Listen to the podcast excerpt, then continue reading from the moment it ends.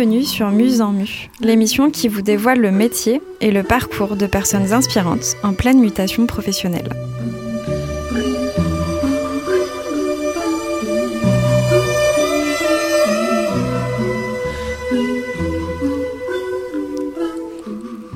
Moi, c'est Agnès Faucoulanche. J'accompagne à l'évolution professionnelle via des bilans de compétences. Au quotidien, j'aide des femmes et des hommes à rêver leur futur et à le rendre viable. Ensemble, nous questionnons ce qui crée l'étincelle chez eux. Nous explorons le champ des possibles pour éclaircir le chemin professionnel souhaité. À travers cette émission, j'aimerais vous faire découvrir autant à eux qu'à vous autres des métiers, mais aussi des histoires de personnes inspirantes qui ont osé rêver et s'écouter. Entendons nos invités nous conter leur mue. Ce passage où se produit un renouvellement se révèle une autre peau à assumer avec ambition. Chaque mois, vous découvrirez un nouveau portrait et chaque portrait sera divisé en deux parties. La première portera sur la découverte du métier et la seconde sur la période de transition professionnelle.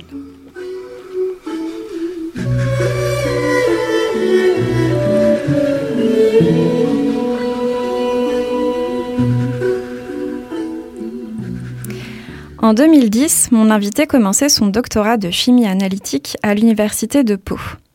13 ans plus tard, ayant expérimenté plusieurs métiers, dont celui d'enseignante-chercheuse à Rio de Janeiro au Brésil, Carolina Lirio Tenorio est conseillère en insertion sociale et professionnelle à la Maison des chômeurs à Toulouse.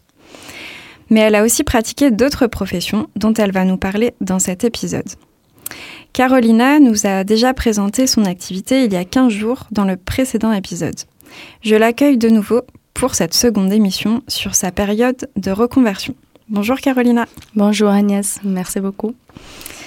Est-ce que tu peux nous dire justement quel était ton précédent métier avant celui que tu pratiques aujourd'hui, donc celui de conseillère en insertion professionnelle? Quel était le métier que tu faisais avant? Oui. Donc j'ai euh, été chercheuse dans, dans, un laboratoire à l'université euh, de Pau et euh, j'ai décidé d'arrêter de travailler quand j'ai eu mon fils Enfin, j'ai eu la chance de pouvoir choisir d'arrêter.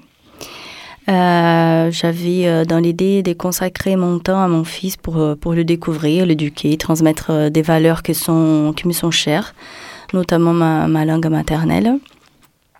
Et puis, entre-temps, je commençais à, à, à, réfléchir, à me poser des questions. J'ai fait du bénévolat et travaillé dans des associations qui faisaient l'accompagnement de jeunes mamans. Et c'est quand je euh, j'ai décidé de faire la formation de doula. Euh, euh, c'est souvent des femmes euh, qui font cette formation, qui, accompagnent donc les femmes enceintes pendant leur grossesse, qui peuvent être présentes lors de, de l'accouchement et qui peuvent aussi accompagner pour, le, pour la période postpartum. Donc j'ai fait euh, quelques accompagnements de, de, femmes enceintes. En arrivant sur Toulouse, j'ai aussi travaillé euh, dans une association qui accompagnait euh, des femmes victimes de violences conjugales. Et j'ai aussi enseigné dans, une, dans un lycée qui, qui était spécifique pour le, les élèves précoces.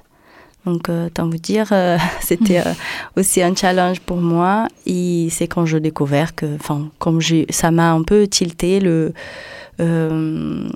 ces verbes, moi, pour, pour l'accompagnement.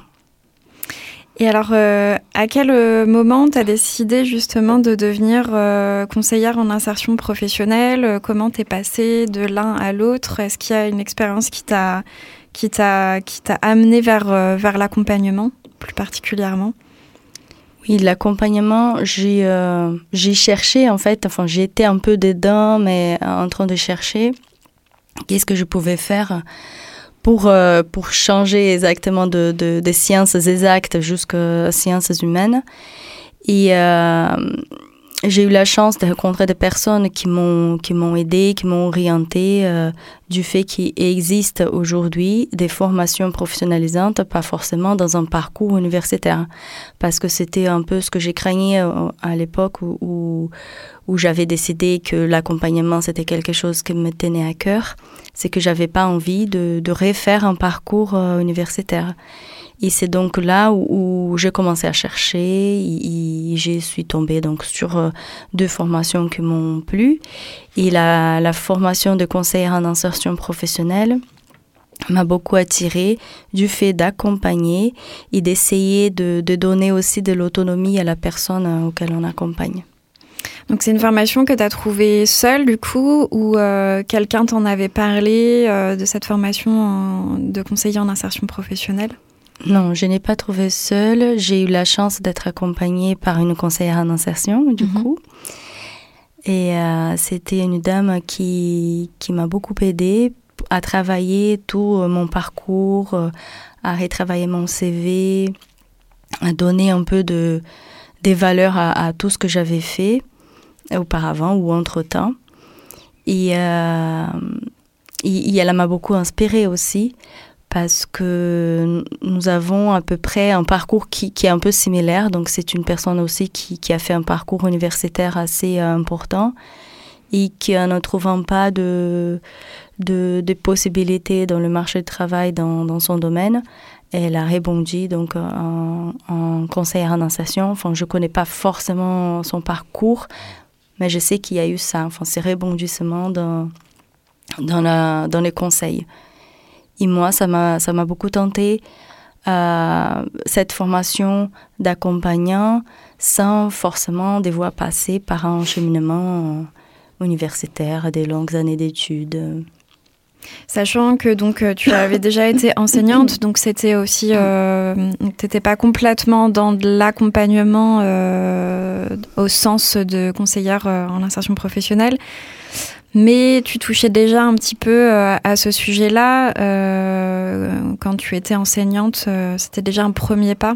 Oui, tout à fait. J'ai, en travaillant mon projet professionnel avec cette conseillère, je me suis rendu compte qu'en fait, ce que j'aimais beaucoup quand j'étais prof, c'était pas forcément l'enseignement de la matière, mais l'accompagnement que je pouvais avoir avec ces élèves. Mhm. Donc, j'ai travaillé dans une école d'un quartier prioritaire de la ville donc euh, les élèves, ils, étaient aussi confrontés à des problématiques sociales assez importantes.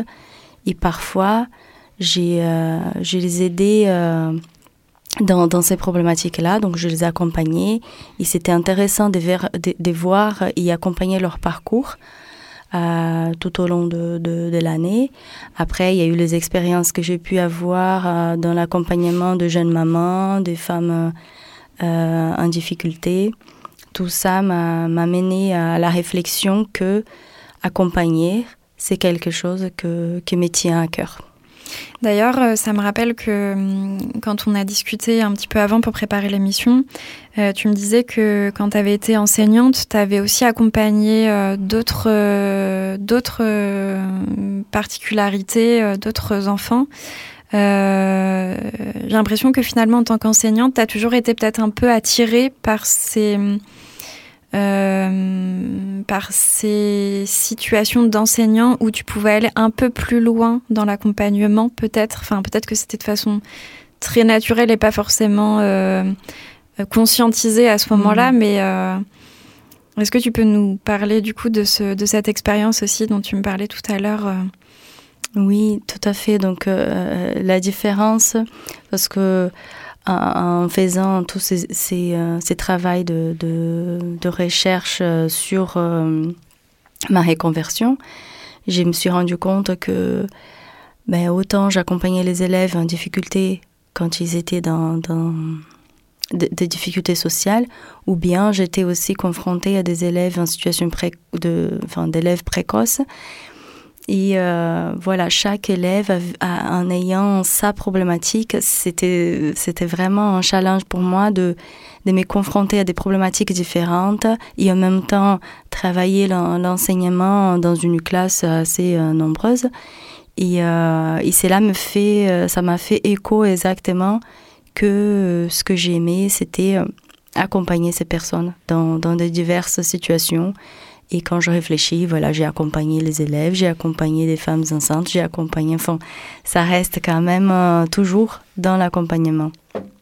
Et alors à propos des femmes enceintes, euh, ça serait super que tu nous parles de la formation que tu avais faite aussi en lien avec ça. Oui, alors j'ai pu réaliser deux formations. J'ai fait une formation au Brésil parce que c'est un métier qui est assez répandu là-bas. Mhm. Euh, et ensuite, en arrivant, en, arrivant en France, j'ai commencé aussi à, chercher euh, comment je pourrais me former ici. Et j'ai fait une formation avec un, docteur, enfin un obstétricien, mhm.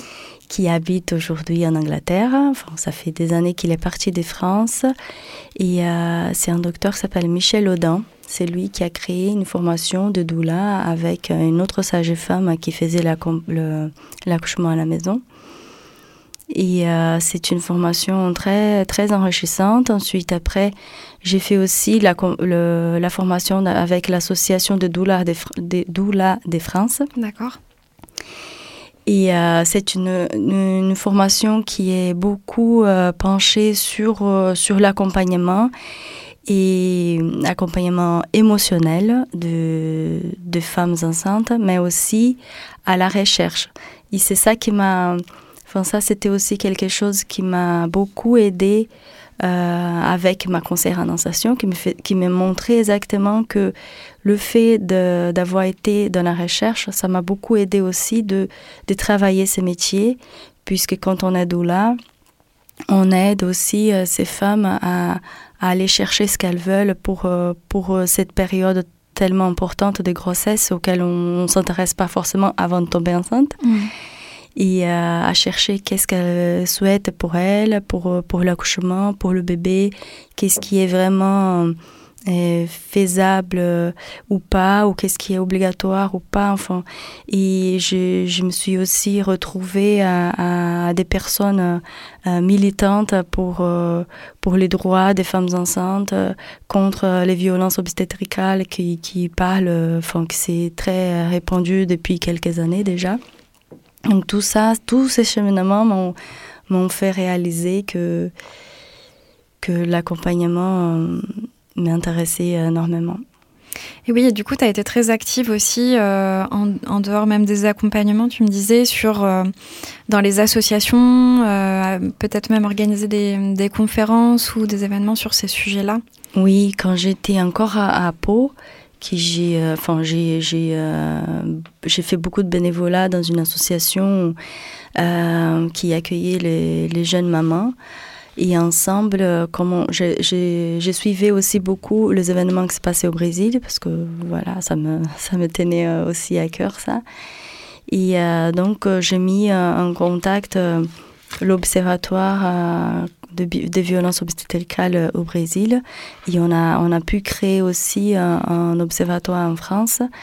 Et lors de, ce, de cette création, on a eu l'idée de créer un congrès donc un, congrès international euh, des droits humains et femmes enceintes qui a eu lieu à Pau en 2014, si je ne me trompe pas, auquel on a eu des intervenants euh, euh, un peu partout. Euh, il y a eu de, de personnes qui sont venues et, de tous les domaines, en fait, parce que ça a touché, que ce soit les droits, donc il y a des juristes qui sont venus, il y a des médecins qui sont venus, il y avait des doulas, enfin, toute une panel de, de, des métiers concernés à, à ces sujets-là.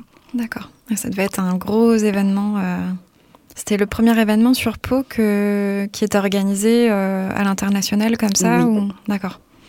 Gros sujet. Oui. Et du coup, qu'est-ce qui t'a donné envie de pratiquer le métier que tu fais aujourd'hui? Oui, euh, donc comme je vous ai dit euh, tout à l'heure, j'ai été, voilà, j'ai cherché qu'est-ce que je pouvais faire dans l'accompagnement. J'ai cherché aussi un peu de, de légitimité je, cherchais un, métier qui soit aussi reconnu, où je puisse me sentir vraiment légitime euh, en, faisant, en, réalisant mes, en réalisant le métier en soi. Et, euh, donc été euh, entre, entre deux formations. la formation de, de conseillère en insertion professionnelle m'a beaucoup parlé du fait que ben, on accompagne les personnes, mais on essaye aussi de leur donner de l'autonomie. Parce que ça, ça, me dérangeait aussi un petit peu euh, cet aspect d'assistanat. Donc je, je n'avais pas envie de faire à la place de l'autre ou de le porter. C'était vraiment de, de, montrer. Et je pense que ça, ça rebondit un peu avec ce qu'on voyait tout à l'heure sur la, l'approche centrée sur la personne. Donc, c'est montrer à, la personne qui est accompagnée par nous qu'elles ont toutes les ressources en elles. Mm. Et mm, est-ce que tu as choisi de te faire accompagner durant toutes ces réflexions euh, donc qui, ont duré certainement plusieurs années, un cheminement assez long? Est-ce que c'était plutôt euh, un cheminement personnel ou est-ce que euh, tu as eu la chance d'être accompagnée oui, il y a eu de deux parce que au départ, j'ai commencé vraiment en cherchant quelque chose des professionnels, donc je me suis inscrite à Pôle Emploi et tout. On m'a proposé un accompagnement et euh, mais il s'avère que à ces moments-là, j'étais un peu en difficulté puisque je venais euh, d'arriver sur Toulouse. J'avais pas un réseau euh, familial. Enfin, je pas de famille en France. J'avais pas un réseau d'amis. Et euh, mon fils n'avait pas encore l'âge d'aller à l'école. Il n'y avait pas de crèche, pas de nounou. Enfin, c'était un peu compliqué. Donc, j'ai démarré un dispositif d'accompagnement, mais au bout de trois séances, j'ai dû arrêter puisque je n'avais pas le mode de garde. Donc, je, suis débarquée avec, euh, avec mon fils dans le centre de formation et on m'a dit, ben, désolé, madame, on ne peut pas vous recevoir. Donc, j'étais radiée du, du, dispositif. Et euh, à ces moments-là, je commençais aussi à chercher toute seule. Mais c'est vrai que ça, ça manquait beaucoup. Euh, ça me manquait beaucoup euh, l'accompagnement de quelqu'un, enfin, parce que je, je pense que, que, toute seule, c'est dur hein, d'arriver de, quand même. Et euh, même si j'avais une, une grosse documentation chez moi et j'avais l'impression que rien ne bougeait. Donc, euh, une fois que mon fils est rentré donc à l'école, il a commencé son parcours scolaire, je suis revenue à nouveau chercher de l'aide et je suis donc tombée sur cette conseillère qui m'a beaucoup aidée euh, pendant ce parcours. Ok, et du coup, euh, quel était le type de, fin, de format, euh, de contenu dont tu as pu bénéficier durant cet accompagnement? Est-ce que du coup c'était un accompagnement standard, entre guillemets, de Pôle Emploi Ou est-ce que c'était un accompagnement un peu différent qu'on te proposait là? Oui, c'était un accompagnement un peu plus différent parce que comme ça faisait euh, quelques temps que je ne travaillais pas, euh, j'ai pu bénéficier donc du plan local d'insertion à l'emploi, le PLI. Mmh. Et cette référente, donc, elle était euh, euh, primordiale pour mon, pour mon parcours de, reconversion. Donc, on s'est voyé une fois par mois et euh, elle me donnait de, de billes, euh, des outils pour travailler mon, mon projet professionnel. Et c'était vraiment très, très important et très enrichissant en tous les échanges que, que j'ai pu y avoir avec elle. Et alors du coup, qu'est-ce que tu retires maintenant de tout ça? Si tu devais donner des conseils aux personnes qui se reconvertissent aujourd'hui, est-ce que bah, qu'est-ce que tu aurais envie de leur dire? Oui, la première chose qui me vient en tête, c'est vraiment d'en parler. Je trouve que c'est très important d'en parler euh, à l'entourage de ses désirs de reconversion ou bien si on a une idée d'un métier, euh, parler de ces métiers. C'est très important d'être en lien avec un réseau, de discuter, pas qu'un réseau professionnel, parce que même parfois les réseaux personnels peuvent nous aider. Donc c'était mon cas. Euh, en parlant autour de moi, j'ai découvert cette conseillère qui, qui m'a aidé euh, énormément. Donc je crois que parler, c'est très important. Et euh, parfois aussi, euh, si on a une idée d'un métier, d'aller vers les professionnels, rien que pour une discussion professionnelle ou pas, enfin, savoir ce qu'elle a fait, la personne, comment elle est arrivée jusque-là. Mm. D'ailleurs, je profite pour pour euh, te remercier de cette euh, place parce que je trouve que c'est très important. Enfin, on parle beaucoup de reconversion aujourd'hui. c'est c'est aujourd'hui très très répandu des personnes qui font des reconversions, mais on, ne voit pas beaucoup parler du parcours parce qu'on voit une personne qui, qui, a, qui a fait une reconversion d'un métier à l'autre, mais on ne sait pas vraiment ce qui était derrière euh, ce chemin. Mm. Et c'est ça qui est parfois dur pour nous, puisqu'au moment de, de, ces cheminements, on se pose beaucoup de questions, on s'est dit qu'on ne va pas arriver parce que c'est très dur et que personne a, enfin, on a l'impression de vivre le truc un peu tout seul. Alors que donner cette place euh, à ceux qui ont vécu la réconversion, c'est très important. Donc, je te remercie pour ça. Et je trouve que c'est un travail très euh, intéressant d'amener les personnes ici euh, à partager leur parcours et comment ils ont vécu. Euh, chacun, j'imagine que qui qui ça doit être, euh, enfin, il y a des moments bons et pas bons mhm. dans tout le, parcours euh, de reconversion. Oui, c'est ça qui est hyper intéressant. Et c'est vrai que du coup, le fait de parler, bon, bah, autant euh, dans les émissions là, comme, comme le font les différents professionnels qui viennent, comme n'importe qui qui souhaiterait se reconvertir, ça permet aussi de concrétiser les choses. Et du coup, c'est vrai que parfois parler, ça peut faire peur. Au contraire, justement, de parler de son projet, il y en a plein qui ont des blocages à en parler parce que euh, bah parce que c'est la peur de ne pas pouvoir concrétiser justement, alors que au contraire, le fait de parler euh, permet d'ouvrir plein de portes. Et souvent, on a peur du jugement, mais en mm. fait, il y a tellement de personnes qui sont prêtes à recevoir, et, puis finalement, il y a sur. Euh, enfin, moi, je suis convaincue que la majorité des personnes sont plutôt bienveillantes, et donc, du coup, en général, on, on, a un écho positif en face, mais voilà, faut arriver à juste faire ce premier pas et après, il me semble que c'est plus facile quand on a fait ce premier pas d'en faire d'autres derrière et de continuer à en parler. Euh. Oui. oui, tout à fait. Et est-ce que tu as eu l'occasion de pouvoir tester ton métier avant de vraiment te lancer euh? Oui, j'ai euh, j'ai fait des, des, des, immersions professionnelles. Euh, donc j'étais un peu confrontée à ce qui fait, même si euh, chaque structure a sa façon de travailler et, chaque CIP aussi. Hein, je pense qu'il y a tout un, euh, panel de, façons de travailler comme conseiller en insertion. Mais j'ai eu la, possibilité de, voir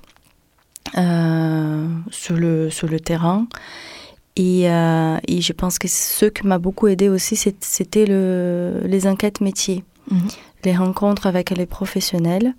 Donc, euh, rien que, que, les que le change qu'on faisait ensemble. Et euh, ce qui est intéressant et particulier, peut-être sur Toulouse, puisque je ne connais pas le territoire euh, français complètement, mais ce que j'ai trouvé intéressant, c'est qu'au fur et à mesure que je faisais des enquêtes métiers, je me sentais déjà dans un réseau parce que souvent j'ai rencontré un qui connaissait l'autre et que je parlais d'un mm. troisième que j'avais vu.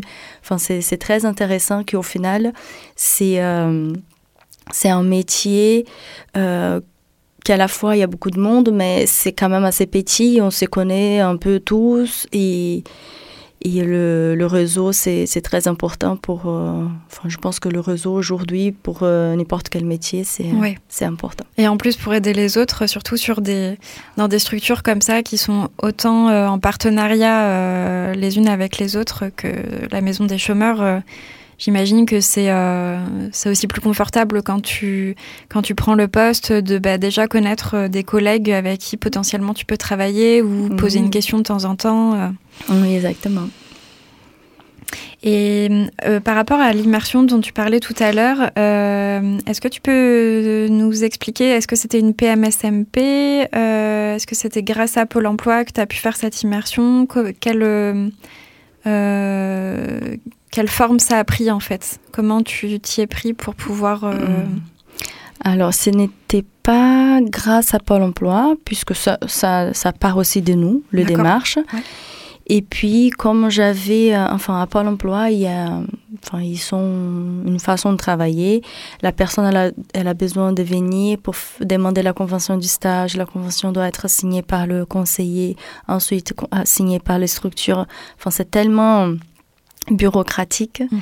et, euh, et, on était un peu enfin c'était j'étais un peu dans, les moments encore Covid donc c'était un peu compliqué parce que parfois et euh, j'ai arrivé à envoyer à Pôle Emploi mais il n'y avait pas assez du temps de retour pour que je puisse accompagner donc j'ai fait plutôt par euh, de mon côté en cherchant, mais je ne suis pas forcément passée par Pôle emploi pour faire mes immersions. D'accord. Donc c'était pas non plus une convention de stage, simplement la structure a accepté de t'accueillir. Euh, oui. C'était à titre exceptionnel du coup, ou, les structures dans lesquelles euh, tu as été euh, acceptées, acceptent régulièrement de recevoir sans forcément qu'il y ait de convention de stage? Non, c'était assez exceptionnel mmh. dû à la, à la situation qu'on vivait pendant cette période, parce que c'était pour rentrer en formation, il demandait, enfin, je, pense aujourd'hui, ça reste quand même un peu euh, obligatoire, entre guillemets, faire une immersion.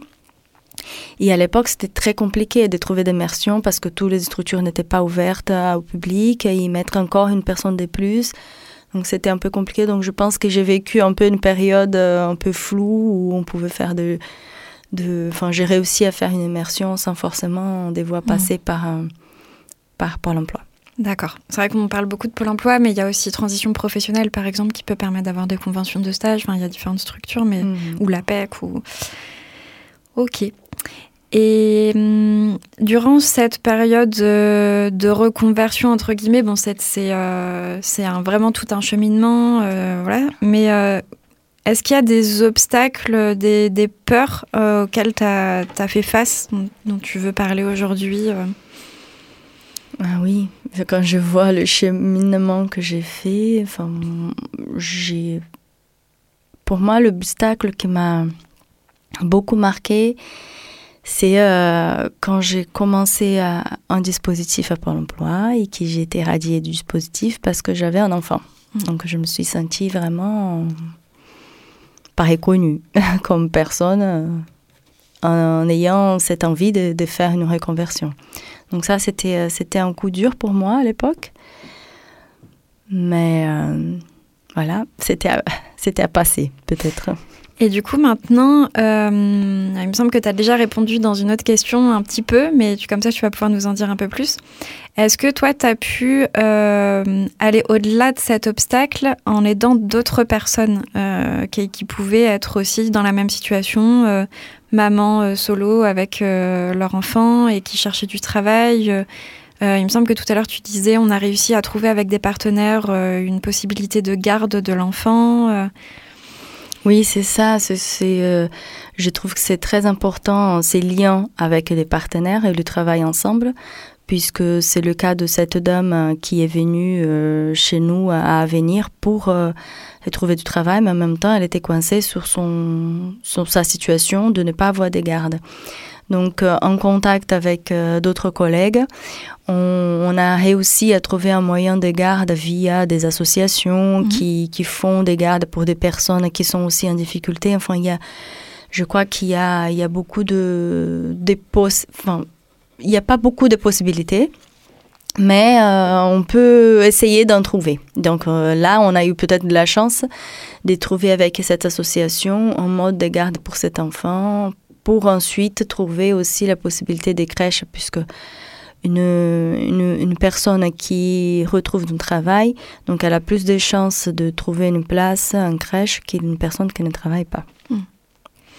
Et est-ce que tu peux nous donner un nom, par exemple, d'association euh, qui, qui, peut aider dans ces cas-là ou, est-ce que c'est pas forcément évident pour chaque. Euh, là, ça me vient une association, l'Enfant Phare.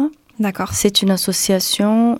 Après, je, je pense qu'aujourd'hui, ils travaillent beaucoup en partenariat avec des dispositifs. Donc, il faut être dans des dispositifs pour pouvoir euh, bénéficier de, de, de services mais ça reste quand même un, outil euh, important.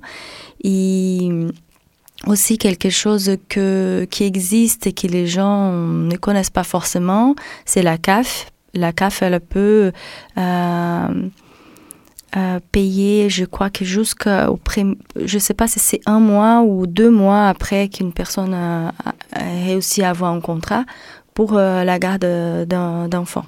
D'accord, bah, c'est super intéressant à savoir, parce qu'il y a sûrement d'autres personnes qui euh, rencontrent ce type de problème et qui peut-être écoutent euh, cette émission. Donc euh, merci.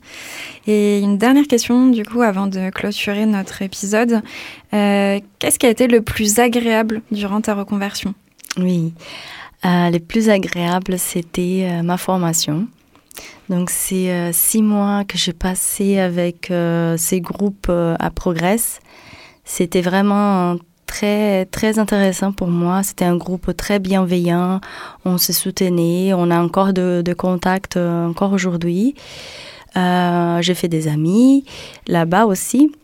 Et les formateurs également, ils étaient dans une bienveillance extrême, euh, une motivation. Euh, rien que dès le départ, ils nous traitaient déjà comme, comme des professionnels.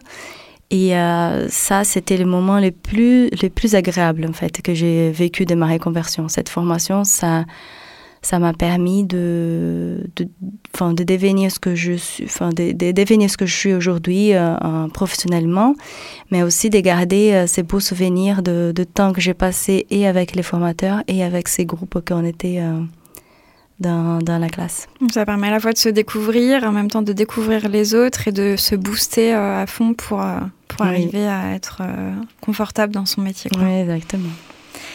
Merci Carolina pour ce partage sur ton parcours. Ça nous montre bien qu'on peut ne pas forcément faire qu'un seul métier tout au long de sa vie et qu'au contraire, chaque expérience enrichit la suivante. Donc merci de nous avoir partagé tes conseils, ce que tu as aimé, ce qui a été plus difficile et qui certainement parlera à d'autres personnes. Oui, avec plaisir et merci à toi. Merci. Alors pour ceux qui souhaitent en savoir un peu plus sur euh, Avenir Maison des Chômeurs, vous pouvez aller sur le site internet www.maisondeschômeurs.org. Donc merci à toi Carolina et merci à l'équipe de Radio Campus. Aujourd'hui Thomas Delafosse à la réalisation et à la technique. Vous écoutez euh, actuellement le morceau de musique Grace de Yo-Yo et Bobby McFerrin. Et donc vous pourrez retrouver le prochain épisode dans 15 jours avec euh, cette fois un nouvel invité. Donc le lundi à 17h sur Radio Campus. Vous pouvez également redécouvrir la partie 1 de notre entretien avec Carolina sur euh, son métier de conseillère en insertion professionnelle. Et vous pouvez désormais retrouver l'émission sur le site campusfm.net ou sur musenmu.fr. Tous les épisodes sont également disponibles sur quasiment toutes les plateformes de podcast.